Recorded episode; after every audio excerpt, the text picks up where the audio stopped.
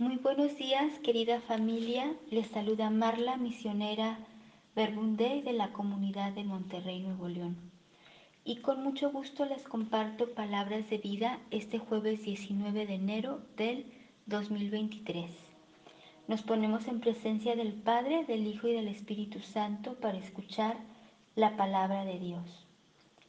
Jesús se retiró con sus discípulos hacia el mar y le siguió una gran muchedumbre de Galilea, también de Judea, de Jerusalén, de Idumea, del otro lado del Jordán, de los alrededores de Tiro y Sidón. Una gran muchedumbre, al oír lo que hacía, acudió a él. Entonces, a causa de la multitud, dijo a sus discípulos que le prepararan una pequeña barca para que no lo aplastaran, pues curó a muchos de suerte que cuantos padecían dolencias se le echaban encima para tocarlo. Y los espíritus inmundos al verle se arrojaban a sus pies y gritaban, Tú eres el Hijo de Dios. Pero él les mandaba enérgicamente que no le descubrieran. Esta es palabra de Dios. Gloria a ti, Señor Jesús. Te agradecemos mucho, Jesús, tu palabra que ilumina nuestra vida que tiene poder, que tiene fuerza para transformarnos, sanarnos y seguir nuestro camino. Pues en este Evangelio de Marcos 3 del 7 al 12 del día de hoy, vamos a seguir contemplando a Jesús en su vida pública. Y cuando leía esta lectura me imaginaba los días misioneros de Jesús que eran pues muy intensos e incansables, como dice en el Evangelio, que la multitud le seguía de diferentes lugares, de Galilea, de Judea, de Jerusalén, de Idumea, de muchos lugares. Y todos se acercaban con diversas enfermedades y dolencias, y también poseídos por espíritus inmundos.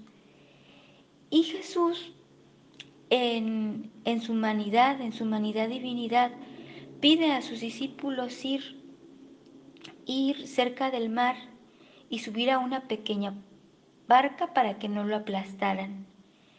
Y en esta ocasión Jesús no pide ir a descansar o a buscar pues un lugar donde estar tranquilo, más bien pide un cambio de escenario para poder atender a todos los que le estaba necesitando. Jesús no se mueve ni se va, porque sabe que la gente, la muchedumbre, le necesita. Sabe que estos miles y miles de personas necesitan de Él. Y le siguen, le están siguiendo, ¿no? Y no porque Jesús tuviera TikTok que hizo viral su, su video, su palabra, o porque fuera un youtuber famoso que tuviera miles, miles de seguidores. No, porque esta multitud sigue a Jesús. Porque querían ser sanados, querían ser curados, querían ser liberados de los espíritus inmundos. La gente se acercaba a él de manera presencial. Fíjense, ¿por qué así? Porque solo el encuentro con Jesús, con su vida, con su palabra, es la que transforma. Y esta es la razón por la cual Jesús no se va, sino que se queda. Y aunque supongo que Jesús estaba bastante cansado y también con muchísima hambre, Jesús se queda atendiendo a cada persona a escucharla profundamente, a curarla, a liberarla, a tocarla y también Él dejaba que le tocaran, dándole lo que necesitaban, porque esta persona se acercaba con fe. La fe es la actitud única y necesaria para ser curados y transformados por Jesús. En toda esa muchedumbre había algo, un poquito de fe, una semilla de fe. Jesús para ellos era el Hijo de Dios, era el Cordero de Dios que había de quitar el pecado del mundo. Y por eso se quedaban ahí, por eso quedaban sanos. La fe de esta muchedumbre de gente también me contrastaba y me hacía preguntarme, ¿quién es Jesús para ti, Marla? Tú eres Jesús el que me enseña a vivir la vida. Juan 4:16. Tú eres el camino, la verdad y la vida. Eso eres para mí, Jesús. Y esta convicción la tengo desde mis primeros años de seguimiento a Jesús. Cuando estaba entre la muchedumbre de mi trabajo, de la escuela, de mis amigos, y Jesús salió a mi encuentro y se quedó, se quedó y me dio una palabra que fui a fondo y reflexioné en ella. Marla, ¿de qué le sirve ganar al hombre el mundo entero si se pierde a sí mismo?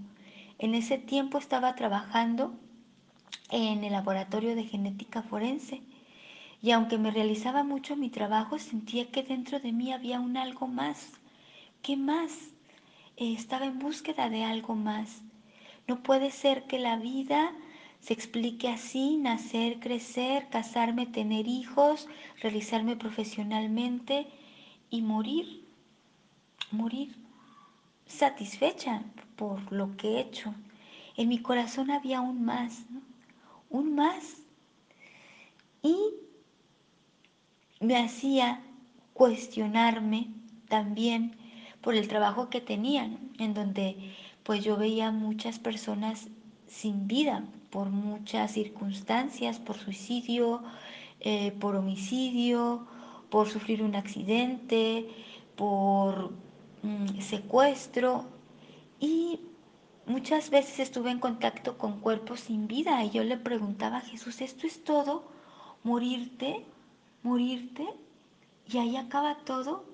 Jesús me mostró la auténtica vida, que no está afuera, no está en lo temporal, no está en tu autosatisfacción personal, en los títulos, en acumular cosas y que al final de tu vida se lo coman los gusanos. Jesús me mostró poco a poco que la vida está dentro de ti y esa vida que está dentro no se acaba porque es la presencia de Dios, es la presencia del amor en ti. Ese amor que no se van a comer los gusanos, ese amor que no es caduco, porque el amor se expande y este es el sentido de tu vida y de mi vida. Vives porque tienes la fuerza del amor en ti. Es Dios mismo dentro de ti. Y es ese, es ese amor que se despierta cuando escuchas la palabra de Dios que habla, que habla a la muchedumbre, pero también te habla a ti. Es el contacto cercano con el amor el que te da vida. Y es ese amor el que nos va sanando nuestras heridas más profundas, el que nos va quitando rencores y nos va haciendo perdonar a su tiempo. Es este amor que toca nuestro corazón y nos dice, no estás solo, no estás sola, estoy contigo. Es este amor que te da esperanza en las diferentes circunstancias de tu vida.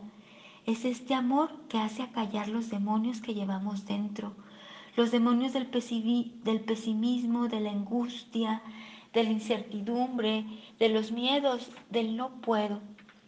Pues que esta mañana, que esta mañana dejar que Dios nos hable, que Dios nos toque, que Dios nos encuentre en la muchedumbre y que nos dé la vida y el amor que necesitamos. ¿Qué necesitas hoy? Dios no está lejos. Dios es un Dios cercano que está cerca de ti. Acércate y déjale que te dé lo que necesites, la libertad, y que así muchos a través de tu vida puedan creer, no solo por los milagros, las obras, sino por el trato personal con este Dios vivo, por el trato y la amistad del tú a ti, del tú a tú, por esta unión íntima con el amor que del que podemos beber cada vez que querramos y que bebiendo de él nos da la fuerza de la vida y el amor para seguir el camino de la vida con todas las circunstancias, con todo lo que tenemos que afrontar y vivir. Pues que Dios nos bendiga este día y nos ayude a ser fieles a lo que hemos entendido hoy en su palabra.